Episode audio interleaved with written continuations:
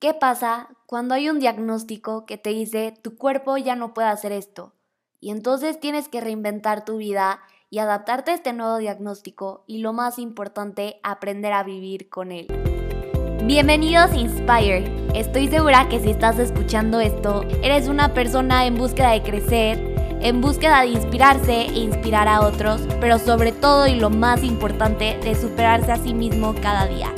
Bienvenidos a una familia que busca ser la mejor versión de sí mismos para mañana ser el rayo de sol de otro.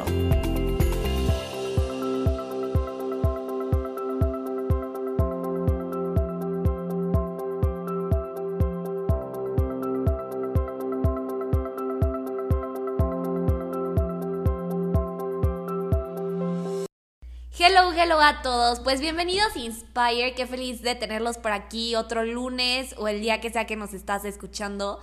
El episodio de hoy es un episodio que a mí me emociona muchísimo porque justo con la persona que lo comparto, comparto mucho esta positividad y esta felicidad de la vida.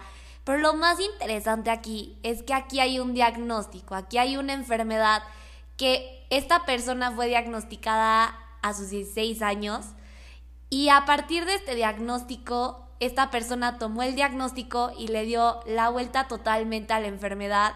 Y hoy es una persona que pese a que no regula muy bien sus emociones, su cuerpo, pese a por el diagnóstico, la verdad hoy es una persona que brilla en felicidad, brilla en alegría y pues estoy feliz y encantada de poder compartir esto. El diagnóstico que vamos a tocar hoy va a ser la disautonomía. No sé si alguno de ustedes había llegado a escuchar de esta enfermedad.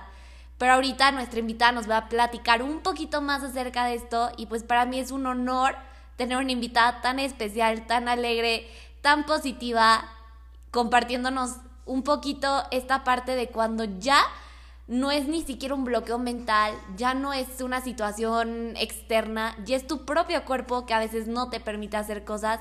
Y cómo agarrarse de eso y aún así salir adelante y verle el mejor lado a la vida entonces, pues bienvenida Pame B, estoy feliz y rayada de que estés aquí el día de hoy y más porque octubre es el mes de la disautonomía, entonces qué honor hacerle eh, honor al mes con este episodio tan especial grabado contigo. Hola Marley, muchísimas gracias por invitarme. Estoy muy emocionada de poder estar aquí contigo y platicar sobre este tema que me encanta hablar sobre él y como compartir con todos.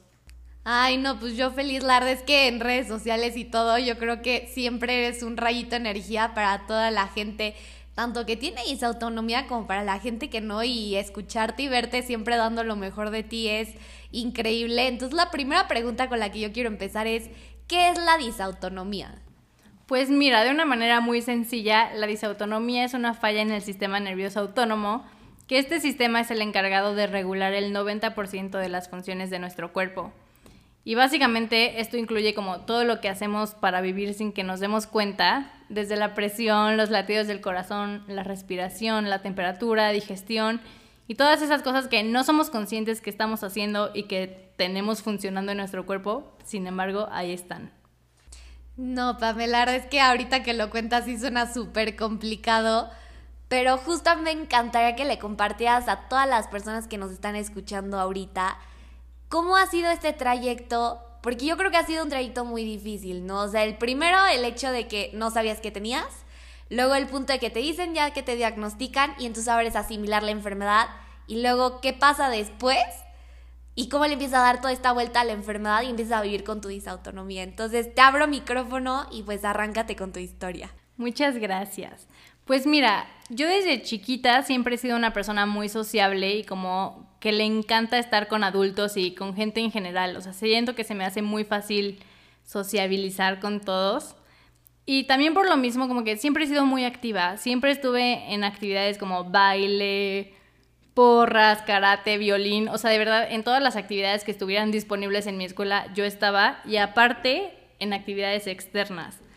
Y también como que mi familia está muy inmersa en esta parte de los deportes, de la actividad física, o sea, como siempre he estado muy rodeada de esto. Entonces era algo que realmente me gustaba y que realmente disfrutaba hacer. Y pues básicamente todo con la disautonomía empezó en primero de secundaria, cuando se me empezó a bajar la presión mucho. Eh, fuimos al doctor y me decían que era por la edad, que todo era mental, como muchas cosas que descartaban la parte física. Entonces pues yo hice caso, me fui a mi casa, me mandaron unas gotitas y se supone que con eso yo ya iba a estar súper bien. Hasta que dos años después todo empezó a empeorar. Para esta etapa yo estaba en porras y gimnasia.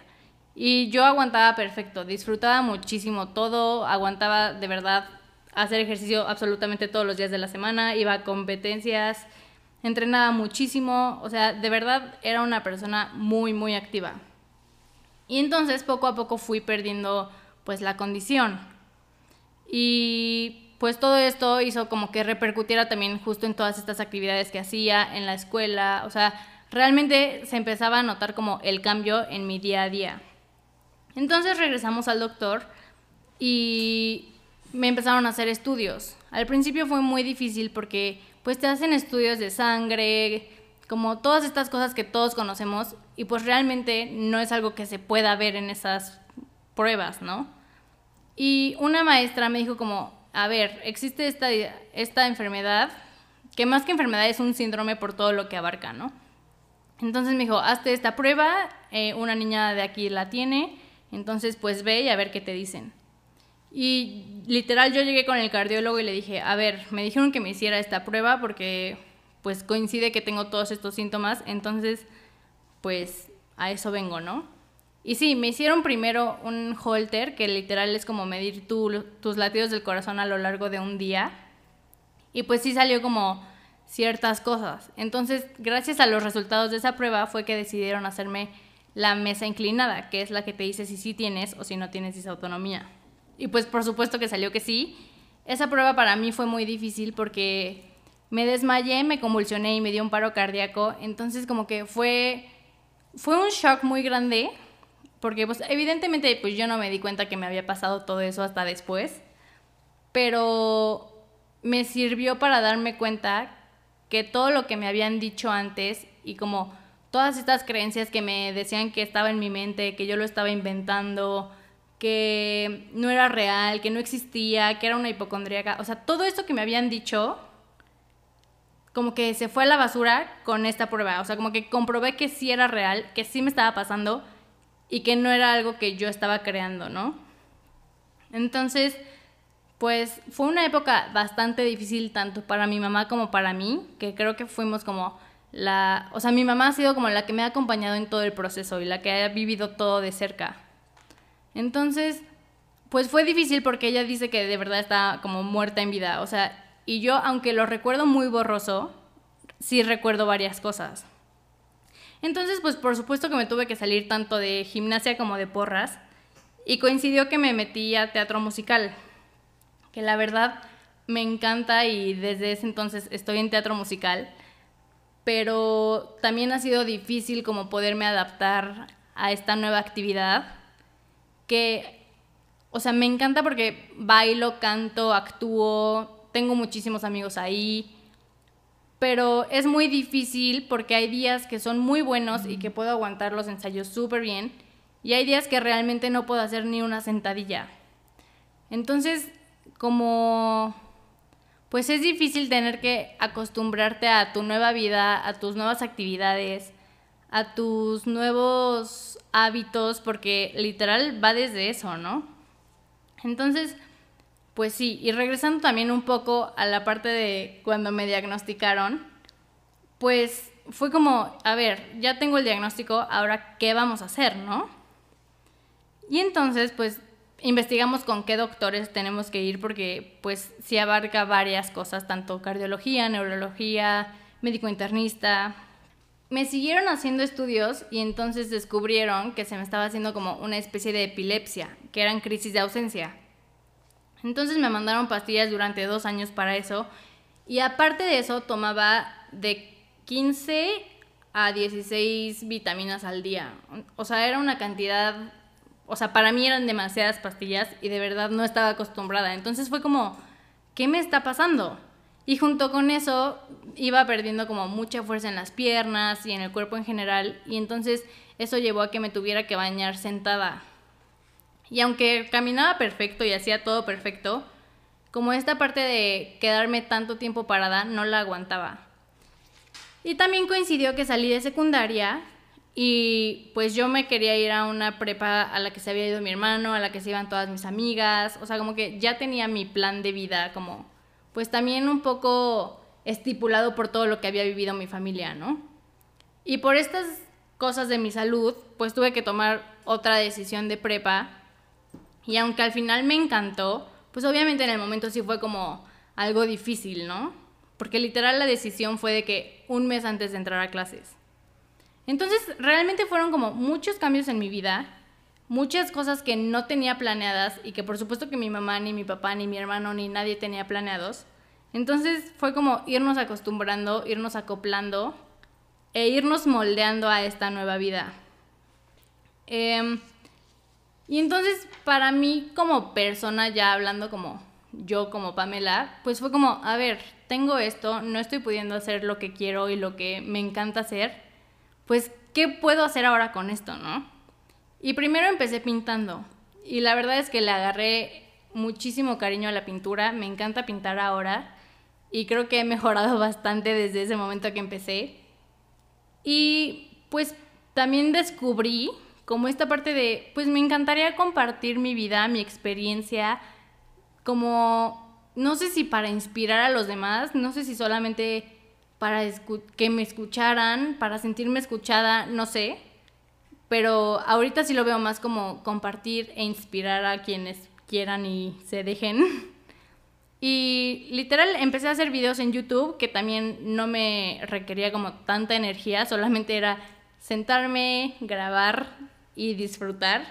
Y también le agarré mucho cariño. Entonces como que también empecé justamente, retomo, a moldear todo esto que pues chance ya no podía hacer, pero que podía explorar más cosas, conocer más cosas.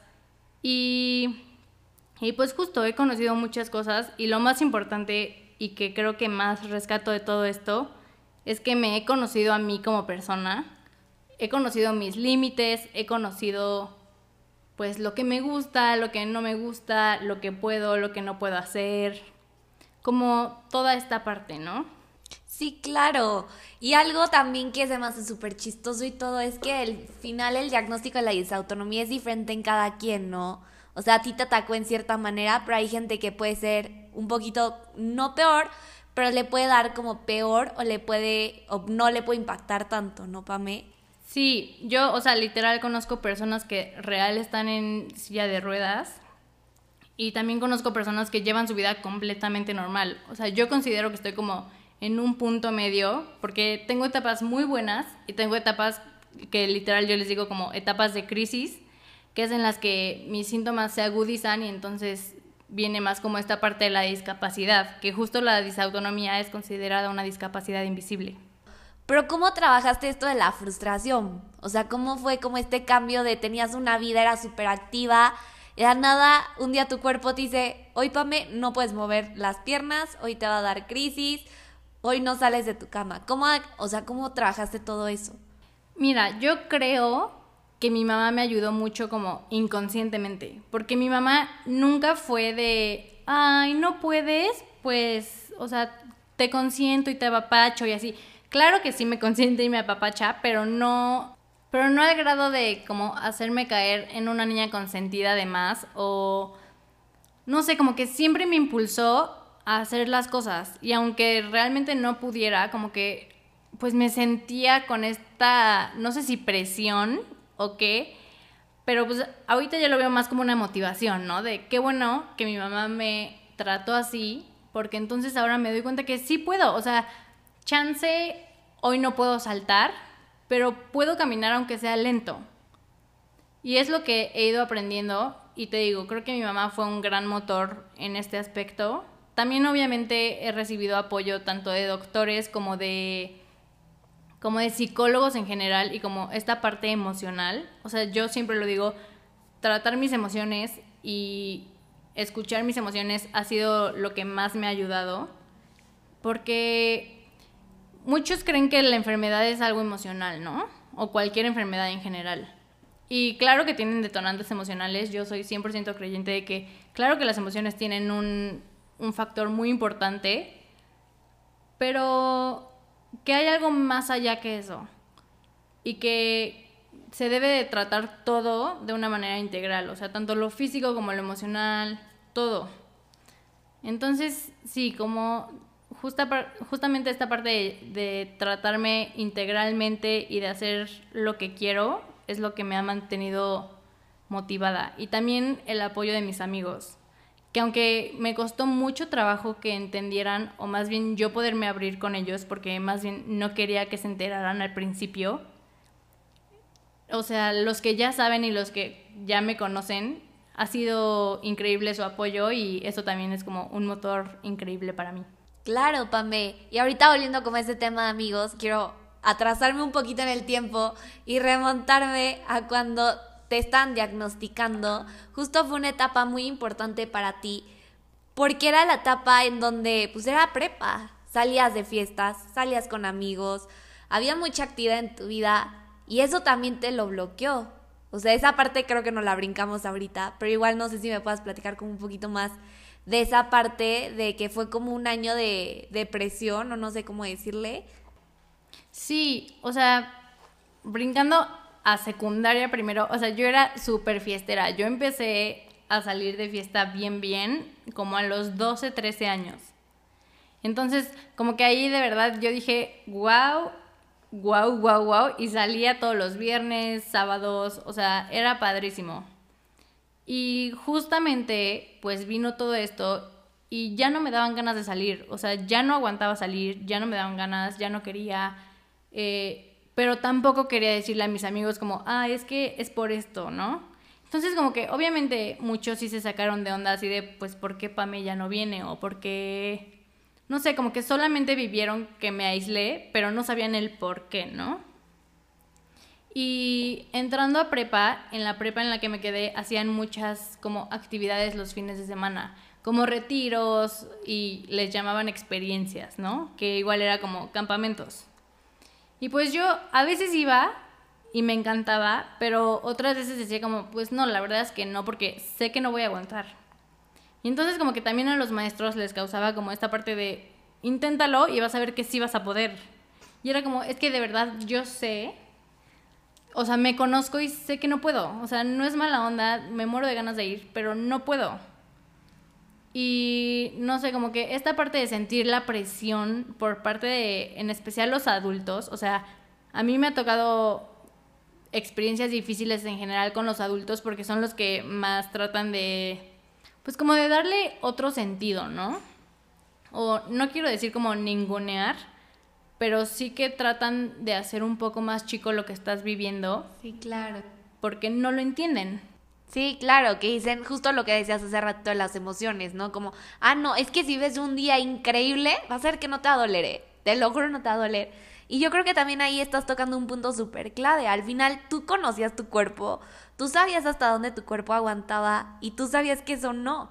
¿Cómo también fue llevar eso de decir, sí, hoy sí quiero, porque yo te conozco y eras pirinol en el teatro, Pamela nos dio unos buenos sustos de que, y era como, no, ya no saquen a Pamela a bailar, y Pamela aferrada de que iba a salir a bailar otra vez y se nos anda desmayando ahí. Pero, ¿cómo fue o sea, decir que sí a algunas cosas, pero también decir que no a otras. Pues mira, siento que para mí no ha sido difícil eso, porque justamente me conozco y sé cuándo sí y cuándo no. Claro que a veces sí siento esta presión social de, ay, ándale, y pues decido ir, pero pues siempre me cuido. O sea, como que sé que si me siento mal, pues en realidad ni puedo, o sea, ni puedo forzarme de más porque realmente mi cuerpo no da ni lo hago, o sea, ni lo intento. Entonces, por esa parte es algo muy tranquilo. Pero algo que me ha costado mucho trabajo con eso es como que la gente entienda que hay días buenos y hay días malos. Porque entonces, sí, justo como dices, soy una persona muy activa y cuando puedo estoy brincando, bailando, cantando, o sea, de verdad hago de todo. Pero pues cuando no puedo, realmente soy una persona muy tranquila. Y eso es algo que la gente no entiende, como esta parte de por qué si ayer pudiste, hoy no puedes, o por qué si hace un mes estabas bailando, hoy no, o por qué si subiste un TikTok bailando muchísimo, dices que tienes una discapacidad, ¿sabes? Entonces es como esta parte de tener que dar explicaciones a gente que realmente lo único que busca muchas veces es más como, pues no desde un lado de amor y de preocupación, sino más como de a ver qué te voy a criticar ahora, ¿no? Sí, claro, ¿y cómo manejaste esa parte que también es dura? Es muy duro y esto, o sea, tanto yo como todas las personas creo que lo hemos vivido, pero pues aprender a poner límites y de verdad que me cuesta mucho trabajo porque yo soy una persona súper sensible y que, o sea, realmente sí me afecta lo que digan los demás. Entonces como, pues literal poner límites tanto emocionales como, pues no sé cómo llamarlo, pero pues sí distanciarme de la gente que no me hace bien y chance de seguir siendo su amiga, pero no tienen por qué saber de más de mi vida, ¿sabes? Y creo que eso es algo que todos tenemos que aprender, que pues no toda la gente es ni buena ni mala. Claramente hay gente que te va a hacer bien, hay gente que te va a hacer bien solo para algunas cosas, hay gente que realmente no te aporta nada, entonces pues creo que es una ley de vida aprender a poner límites, aprender a distanciarte de quienes no te están aportando y acercarte a quienes te den luz. Exacto, sí, al final elegir con quiénes vas a caminar tu vida, porque parte de ellos literal es el resultado de tu camino, ¿no? Y como tú lo dijiste hace ratitos, aparte de que yo he proyectado positividad y he crecido y todo eso, han sido mis amigos, mis doctores, mi equipo, que al final eso está padrísimo. Oye, Pame, ya me gustaría que les platicaras un poquito más cómo es un día de crisis, porque mencionaste que dentro de la disautonomía hay días de crisis. ¿Cómo es un día de crisis? Mira, justamente ahorita estoy en una etapa de crisis en mi vida, entonces como que se me hace muy fácil retomar esta parte. Y pues yo ahorita otra vez me estoy bañando sentada. Mm, prácticamente me despierto, tomo mis clases que ahorita son en línea y que también eso me ha favorecido mucho porque no tengo que estar caminando en la escuela. Pero pues sí, tomo mis clases, y la verdad me da mucho sueño, me siento muy cansada todo el día, entonces como que me duermo una siesta de dos horas y literal me quedo acostada, o sea, me paro para comer, me paro para hacer lo que pueda, pero si no, o sea, mis piernas son lo que ahorita más me ha afectado, entonces como que trato de estar o sentada o acostada la mayor parte del tiempo y sí duermo mucho, la verdad es que sí descanso mucho. Y pues básicamente así son ahorita mis días. ¿Y eso es diario? Sí, por ejemplo, esta crisis fuerte empezó hace una semana y literal había estado en mi casa haciendo esa rutina todos los días hasta hoy. O sea, hoy fue el primer día como que salí, pero sí me preparé. O sea, como que ayer obviamente descansé, hoy lo que hice antes de esto fue como, como que todo lo he hecho con una energía más baja como para dosificar mi energía, porque esa es otra cosa, o sea, si yo hago algo con mucha energía hoy, entonces ya no me rinde la energía para el resto del día.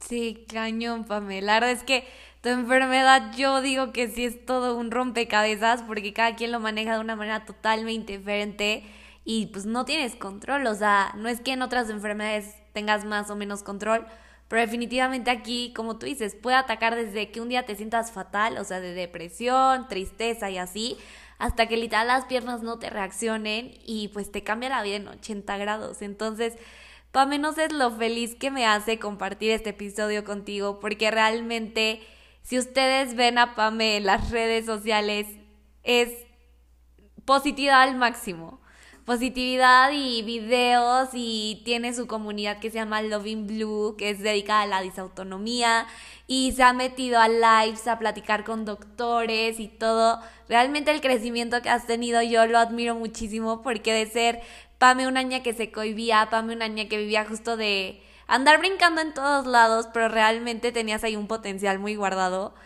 ya hoy eres como una lucecita en azul para todas aquellas personas que tienen disautonomía, eres un ejemplo y pues para nosotros más. Porque hay veces que yo creo que todos nos levantamos y decimos como, no, es que me siento mal porque me escribieron esto, porque la tarea me fue mal, no sé, por X o Y razón. Y no estoy diciendo que eso no valga, ojo, porque yo creo que no hay problema, chico, al final si te está moviendo, si te está afectando, es un problema. Pero sí hay veces que podemos dar más. Y yo creo que Pame eres el ejemplo de que las piernas no te reaccionan y la ven bailando en TikTok y la ven bailando en teatro musical. Y es increíble, Pame. La verdad es que, wow, yo te admiro muchísimo y estoy feliz de poder compartir este episodio contigo.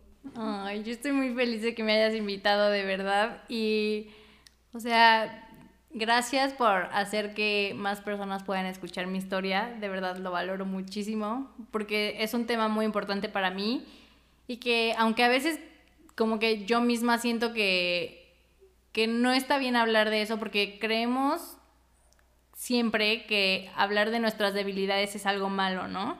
Y crecemos pensando que pues nos van a ver como las víctimas, nos van a ver como más débiles, que vamos a dar lástima o que incluso queremos llamar la atención, ¿no? Entonces a mí me ha costado mucho trabajo aceptar esta parte de no quiero llamar la atención, no quiero hacerme la víctima y realmente me da mucho miedo que alguien pueda percibirme así porque no es lo que busco, pero sí busco compartir mi historia, sí busco que más personas que padecen esto y que se sienten como yo me sentí en algún momento, pues puedan ya sea identificarse, inspirarse, como ya dije, no sé, conectar de alguna manera. Y no solo con ellos, o sea, también con mis amigos, con mi familia, que chance es algo que me cuesta mucho trabajo hablar como cara a cara. Y por eso también uso como estos medios de las redes sociales, de pues estar aquí también me sirve mucho para eso. Entonces, no sé, es algo que valoro mucho y te agradezco mucho. Ay, no hay de qué, Pame. Y pues la verdad, hacer conciencia a todos que siempre hay algo más que puedes dar. Y si a desde el cuerpo yo creo que te va a gritar, no puedes, por X o Y razón.